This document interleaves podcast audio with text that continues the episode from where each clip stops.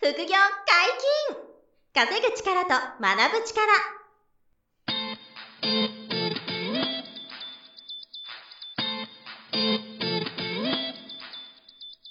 この番組は稼げるようになりたいを叶える副業アカデミーの提供でお送りいたします副業アカデミーはあなたが副業で稼げる状態になることにコミットしたスクール初級コースから上級コースまでさまざまなジャンルの副業ノウハウを学んでいただけます詳しくは「副業アカデミー」で検索くださいこんにちは、小林正弘です。山本博史です。よろしくお願いしよまろしす。くお願いします。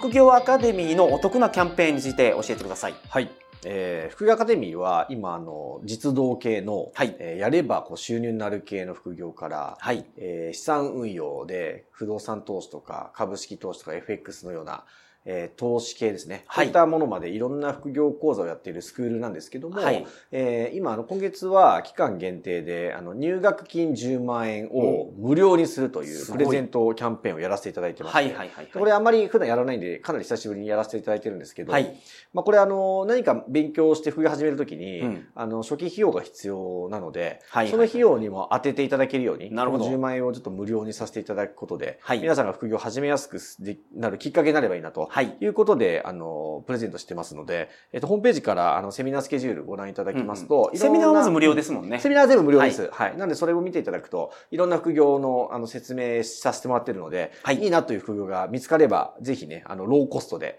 えー、学んでいただけるので、いぜひご検討いただきたいなと思っております。よろしくくお願おいします。はい、よろしくお願いします。さて本編ですが、今回も副業アカデミーメルカリ講座の杉田里奈先生に来ていただいております。よろしくお願いしますよ。ろしくお願いし ます。はい、よろしくお願いします。メルカリでものすごいそのあらり、うん。順利が出てるという。あらり80%ってはいう、いもうモンスター。はい。そうですね。メルカリができて、やっぱり杉田さんの人生は変わったんじゃないですか。そうですよね。 だいぶ結変構わメりまルしカたねリのおかげさまみたいなのありますか杉田さん的に全は。然もうメルカリやってなかったらもうここにはいないし、もっと貧乏だったと 思 いますね。まあ例えばヤフオクとかはあったじゃないですか。はいヤフオクとかだと確かにここまではいけてないです。いけてないですね。ううーん。んやっぱりメルカリだから良かったっていうのはあるんですね。そうですね。あの、同じ商品出してるんですけど、今ヤフオクにも出してますけうんあ、ヤど。フオクにも今も出すんです出ねし。出してます、うん。へ売れるけど、もう全然売れ方が違いますね。えこれはスピード、売れるまでの時間が早いとかってことですかそうです。。回転率が全然違ったりとか。やっぱりだからお客さんのアクティブ率とかがやっぱメルカリが圧倒的なんですかね。うんそうですまあね。そうですかね。な顧客は全然違うイメージがしません。メルカリっていうのは女性が多い。ユーザーさんの層が違うのかな。で、はい。違いまヤすね。フオクは男性が多いんで、杉田さんがその売ってる商品っていうのは、基本的に女性向けのもんですか。男性向けもあるんですよなるほどおー男性向けもあるけど男性向けもメルカリが結構動きは活発なんですよねあ、そううんなんですか。へすみません、僕の分析間違えてました。いやいやいやい やとんでもないとんでもないえ。傾向はあるでしょうけどね。女性がすごくメルカリで買いやすい傾向はもちろんあると思うんですけど、まはいあ男性もすごい使っててはいっていうことで、まあ杉田さんの人生をメルカリがうんうんね、変えてくれた一つ、一因にはなっているということはいで、まあはい今回ちょっと聞いてみたいのは、はい、あの、まあ杉田さんは最高月賞205万ぐらい売 って、あの、純利益がね、粗利80%で純利60%だから、120万ぐらい月 賞、月間利益出ちゃうすってう。ごいですけどね、そ本当うにしか、も副業でやってて、はいそれだからモンスターなんですけど、はい、あの、まあ、うちの受講生さん含めてう、んまあ、どれぐらいやったらどれぐらい稼げるかみたいなことが、うんちょっともう少し深く掘り下げて聞いていきたいなと思ってて、うだかんら杉田さん、あの、その、まず聞きたいのは、あの、まあ、うちの受講生さんの話がいいと思うんですけど、まあ、一日どれぐらい時間まずあれば、メルカリの物販できて、で、最初どれぐらいこう、稼ぐところが現実的目指せますよみたいなのが、、うんうんうんあの、ちょっと教えてほしいんですよね。うんそうですね時間はねよく聞かれるんですけど最初慣れるまでは1う日ん1時間ぐらいしっかり取り組んでもらえたら、はいまあ、それを毎日やったら全然いけるんじゃないかなっていうける。あー一日1時間でいける。一日一時間前回言ってたお話で、うんまはあ、い月収3万から5万円ぐらいをまずは目指しましょうとおっしゃってましたけど、うんうんうんそれは1日1時間ぐらいで到達できますかうんそれはね、も、もしかしたらものによりますね。それはものによるけど、もしかしたらもっと早く到達できるかもしれないでああ、だから1日時間は十分過ぎて、うんもうちょっと短い時間でも、す。そう月です3ね。万5万ぐらいいけちゃうんじゃないかと。うん、ですねうん。そうそ3のから5万。今までの生徒のさんの実績的にってことうですん。か、ってことですよね。そうですね。もう3から5は不用品で考えてるんですけど、そのはい持ち物によるんで結構ばらつきはやっぱりあるんですが、うん私はノーブランド品とか、本う当ん。なんだろうな、元値が高くないものをたくさん数を回して売り上げを積み立ててきたんですけど、それでも、はいそんなに1日1時間も取ってた覚えがないんですよね。うんああ、もっと短い時間でやってたと。もっと短い時間でやってました。うんだから1日30分とか、はいまあ、1時間で、まあ、不用品を売っていくことで、うんまず3万5万売り上げ、あ利益をはえーい、出しながら、で、そこである程度資金が溜まってきたら、今度はその仕入れてメルカリで売るとはい。いうことで、これも1日1時間ぐらいの作業をコツコツやっていけば、うんうんこう利益が取れるようになっていきますかなっていきます。最初うん時間がかかるのが、その商品選定のリサーチっていうところなんですよね。そこを、まあ、だい大体1日1時間ぐらいがっつり詰めてやってもらえれば、後の作業はそこまで時間取らないと思うので、うんまあ、まあ、慣れもあると思うんですけど、うんなんで、リサーチだけ時間をがっつり取ってもらってたら、あとはもう隙間でどうにでもなるっていう感じですね。ななるほどその気になるのがその商品のライフスパンっていうんですか、うんそのリサーチしてですよね、はい。例えば地球儀が売れるっていうふうなリサーチになったとするじゃないですか、うんはいでその地球儀を仕入れて売るようになって、うんうんそれってどれぐらい持つもんなんですああ、かはい。一つ、こう、商品を見つけて、利益が取れるよってなったから、どれぐらい売っていけるかっていうか、そうですそうですこれがね、難しいな。短いものだと、うん。 1ヶ月ぐらいで終わっちゃうものもあるんですよ。うんはいはいはいはいはいはいで、長いとほんと数年持つんですよね。へおーだからずーっと売ってる商品もあるんですかありますね。もう5年ぐらい売ってる商品が。へえ。 5年いや、嘘だな。6、6年ぐらいですね。うん、もうんずっと6年間ずーっと売れてる商品とかもあると。う初期メンバーがスタメン入りしてるみたい な。メンバースタメンへーありますありいますやでも、それは理想ですよね。 しかもそれが見つけれ徐々ば。に見つけられればね。値上げしてってるね、徐々に。あ、値上げしてってるんですか値上げしても売れる商品まで育ったんですよ。はあ、なるほどね。うんだからそういう商品もあるそうし、いうのもあるんですねまあでもあの、1、一ヶ月ぐらいで、あ、あんまり売れなくなっちゃうなっていう時もあるわけですね。そうなんですよ。だかうんらあまりにも流行に乗ってる商品すぎると、うん流行ってこうはバーって流行ってバーって去っていくじゃないですか。確かに。あうんーハンドスピナーでしたっけ ああ、めちゃめちちゃ流行りましたよねあれ、はいはいはい。確かにもう今誰もやってないですけど あれどうなんだろう今はもう売れないのか な今もう売れないです。ね。もうそうあもう売れないでいすかうイメージです。うん。どうなん今売ですかねああ、だかれないらです刹那的ブームみたいなの は、あんまあれなんですね。一瞬稼げてはいるけど、売れなくなるものもあるかならうん。そうですね。ああ、だからまあ長く売れるものも、いかにこう積み上げていくかっていうのは、継続やっていく必要あるということかな。まあ杉田さんは毎月130万の売り上げを下回らないようになったっておっしゃってましたけど、はい。うん杉田さんのスタメンは何種類ぐらいあるんですスタメンあ、商 品の商品ああーー何種類だろう。10とか、なるほど、えー、10商品ぐらいはずっといるんですか、はいはいはい。そそうですねでそれで商品はによっては入れ替わりがあって。あってそうですそうですうーんなるほど。あの生徒の皆さんだと、はあいの大体こう例えばうんと3ヶ月とか半年で売り上げ月々どれぐらいいくみたいな最近のなんか実績で言うとどんな感じになりますだいたい20万前後ぐらいかな。おー三から売り上げが毎六ヶ月一月の売り上げが20万あそぐうです売りらいい上るげとが、はい。おーいいですねこうなると利益大体10万半分ぐらいは利益になってきますか、半分ぐらいにはなってくると思います。ううんーん、順利で50%はあると。そうすすごごいいねねいや、すごいで50すはね。取れてると思いますね。すごいだから利益率高いんですよ。まあ杉田さんほどじゃないとしても、はいまあ50%利益だったらね、うん物販じゃなかなか出ないけど、まあそれだけ中国からこの仕入れて、代行業者さんを使って日本語でこう仕入れできるっていうね、前回の話でしたけど、うんうんうんまあ当然安い仕入れができるから、あの、メルカリで売った時の利益が大きいっていう、シンプルにそういうことですよね。そうです。もうそ,、ですよそねれですね。はい。うんメルカリが高く売れやすいっていうのはあるんですかそれとも相場で売っていくんですかメルカリはあくまで。あそうですね相場ですね高く特別高く売れる市場とかではなくて、うんもう相場がメルカリの中に出来上がっているっていう感じですね、なるほうど。んで、それに対して中国から輸入する商品がや安く仕入れができるから、はい利益がこう出やすいっていうことそなんでうすね。ですはいいやーなんかすごいよね。このメソッドがね。はい。だから、だからで、あの、その、どれ、まあ大体その最初不要品売って3万5万とか稼いで、で、その後仕入れて売売ることで、まあ数ヶ月で売り上げ20万とか30万とか売り上げてくるとかいうステップで、で、その先に多分杉田さんみたいな、あの、月100万200万売るみたいなレベルがあるとしてですね、うんあの、その、そのプロセスで、こう、なんて、まあメリットデメリットじゃないですけど、あの、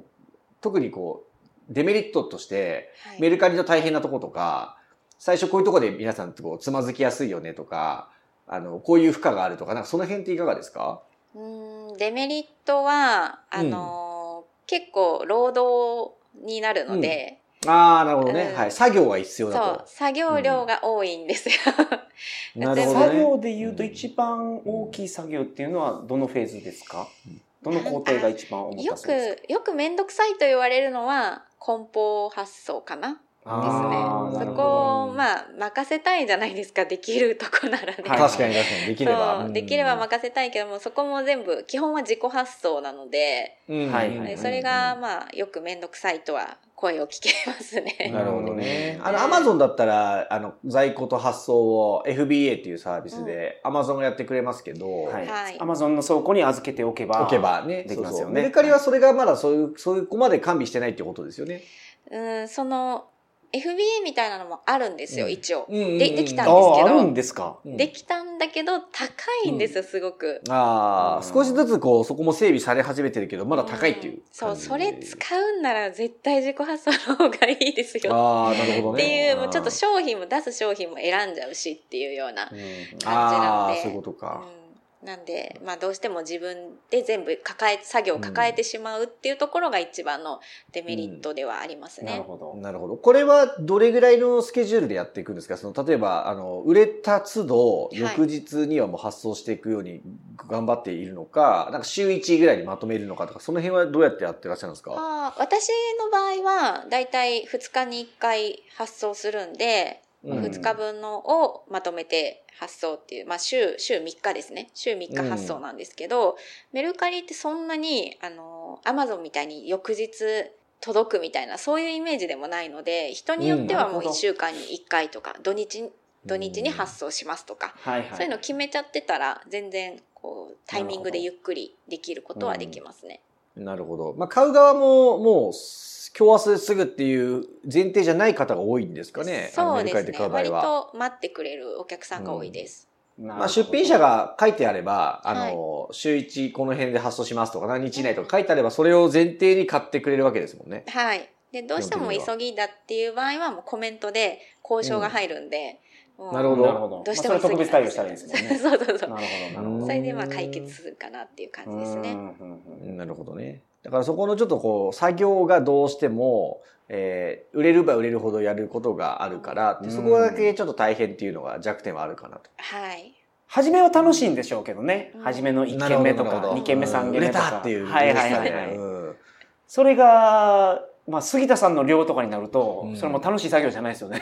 け物量すごいです よね。だって杉田さんとか。もう感情なんてないですね。 感情がない と。淡々とやってる感じですね。あなるほーどまあでもその売れてるから発送するわけで、うんはいまあ利益が出てると思うと、まあ悪くないですけどね。まあそうですよね。はい実際ね、はいはい売れるほど利益が出てきうんうてんいってると思えばね。はい。でもそれってあれなんですかその、例えばパートさんにお願いするとか、なんかそういうこう、クラウドソーシングで、そういう手伝ってくれる人を探すとか、そういう選択肢はあんまないんですかそれもちょっとやってたんですけど、う。うんん。ただあの、ちょっとご時世的にコロナが、ああーったん。で、あれがなけれうばん多分今、外注さんにお願いしてたかもしれないんですけど、まあじゃあ物理的には別できるから、はあいとはその時給でいくらお支払いするかとかが、その利利益を、利益からそれを払っていくから、はい利益率がちょっと下がるけど、人にお願いする工夫とかも、まあコロナ置いとけば、あの、物理的には可能だってことですよ全ね。然できますね。はい。なるほど、なるほど。あの、業者さんを探すっていうのはあんまないんですかあの、物流業者さんを自分でこう、探して、そこにこう、在庫発送お願いするとかはあんまりやない考えられないですか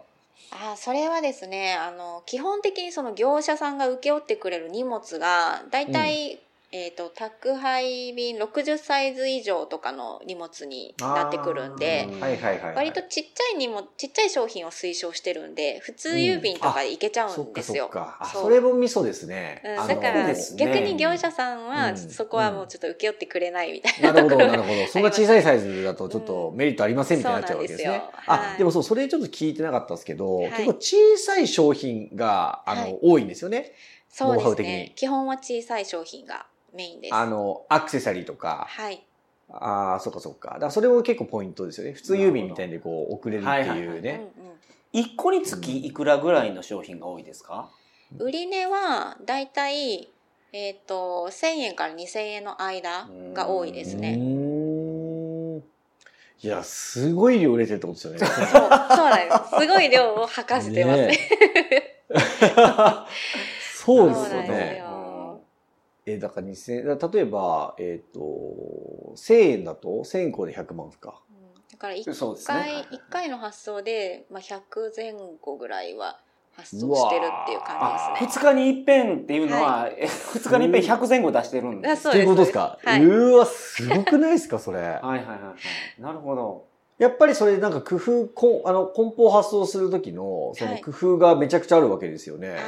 うん、だいぶそうですね。ちっちゃいところからだいぶ仕組み化していって、うん時間も短縮できるようになってきました。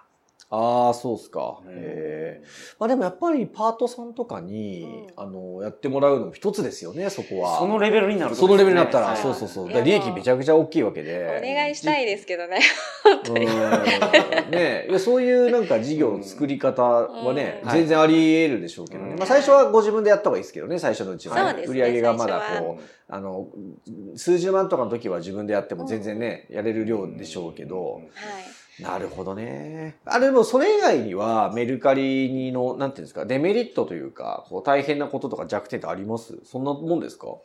そんなもんかなそんそんなもんですね最近そんなにアカウントバンになるとかいうあー規制はいはいはもいそこまでないし、アカウント凍結のリスクね、うんはあまりないですか、最近はあんまりないんですけど、うん、あでも一個だけあの本人確認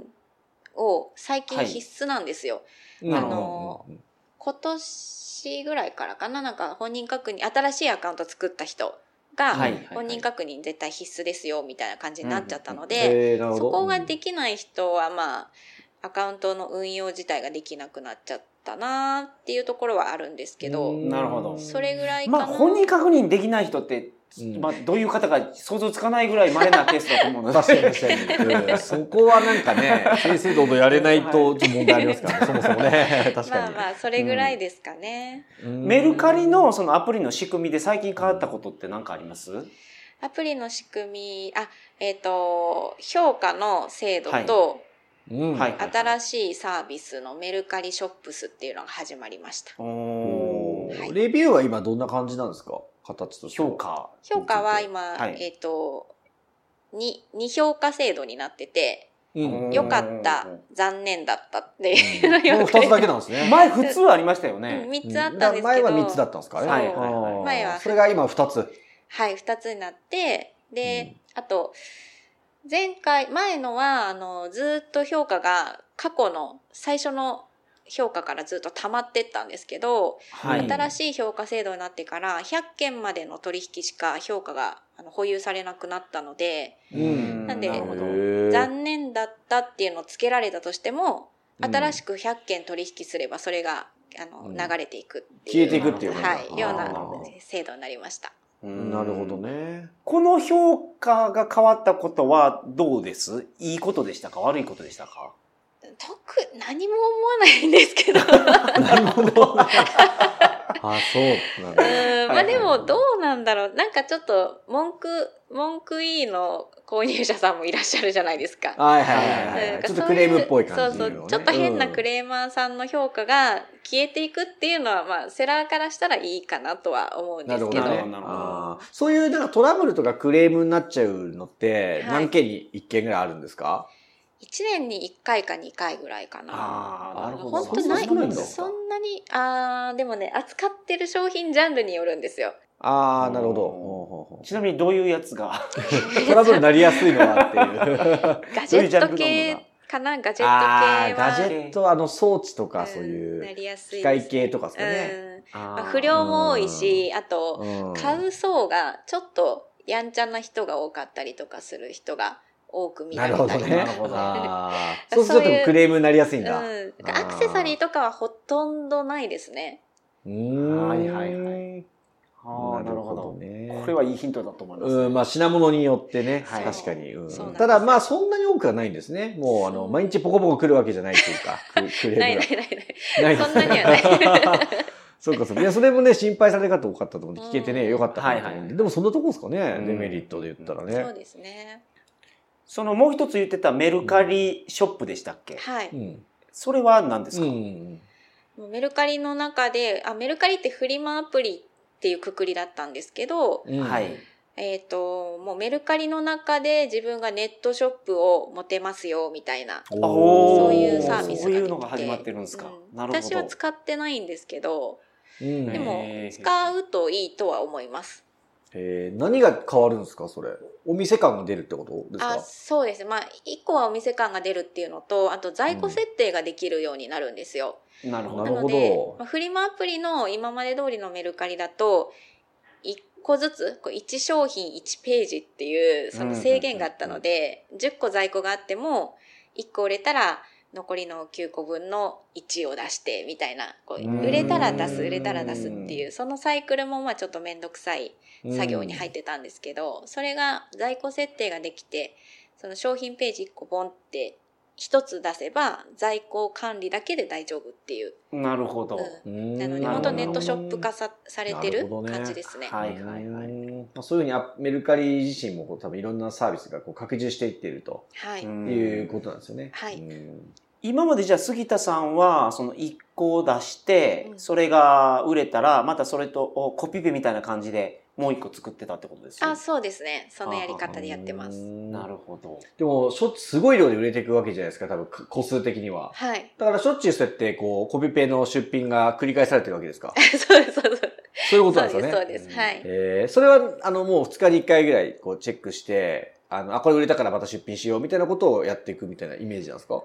あ、もう、あの、見て気づいたらすぐ、あ、これ売れてるなって思ったら即出品っていう感じああ、でなるほどね。うんあーまあ、それはスマホでポチポチでできちゃうから。すね。そうってでいうす、そ感うじでですすか。。ああ、なるほどね。そこはもう全然難しくないですもんね。全然難しくないですうー。ん。まあ、でも売れるようになったら楽しいでしょうね。うん楽しいですよねね。物販は本当になんか商売やってる感じがありますもんね。うん、めちゃくちゃあると思う。 あれ、お客さんとのやりとりも、その、メル、アプリ内、メルカリのアプリ内でこうやり、やりとりするわけですよね。はい。ですよね。そこのちょっとそのレスポンスとかは、結構こまめにやる必要がある。早い方が、まあいいですよね。うん早くこまめにやった方がう、んうんうんもちろん印象もいいんですけど。これもルーティンあるんですか杉田さんの場合。ィンあの毎日何時からチェックして返事するとか。あ、いやもう手が空いた時にチェックするっていう感じなんですけど、ルーティーンはしてないんですけど、返信する文章は全部テンプレート化してます。ああ、基そうなん本で的すね。にコピペでできるようにしてるはい、 そうです、そうです。まあそうですよね。あ はいあ、なるほど、なるほど。ええまあそこもだから一重に慣れちゃえば効率化して、はいこう最小限の負荷でできるようにはなるんですよね、うんきっとねそうですねうん、なるほどね。まあ、だいぶなんかこうね、全体像が。そうですねあのまあ、ちょっとね、あの、肉体作業があるとかね、はいはいはいそういうこう大変な部分ももちろんね、ありつつなんですけど、でも、すごい高収益なメルカリ物販がね、できるイメージは、皆さんにもこう伝わったんじゃないかなとね、はいはいはい思いますね。まあまずは1日1時間うん。時間を用意すそれうでば、すね。うんあのーできるということなのうんでそう、ですね。興味がある方はあのー無料セミナーありますよね。そうです、もちろんもちろん。はいはいはいええ無料セミナーがあって、あの、その、ズームセミナーで、い杉田さんにお話ししていただく、うんあの、ものも毎月開催しているので、ぜひ見ていただきたいですし、はいあと、その、うちのスタッフが説明している、うんあの、セミナーもありますし、はい。はい。なので、大すごいいいところでぜひ聞いてみていたそだきうですたね、い興味あるな方とは無料いですから、思いますぜのひ、はい。あの見てみてください。はい。本日もお疲れ様はでい、しありがとうございた。ました。副業解禁、稼ぐ力と学ぶ力、そろそろお別れのお時間です。お相手は小林正宏と。杉田里奈と山本博史でした。さようなら。さよなら。さよならこの番組では皆様からのご質問を大募集しております。副業に関する疑問、質問など、副業アカデミーウェブサイト、ポッドキャストページ内のメールフォームよりお送りくださいませ。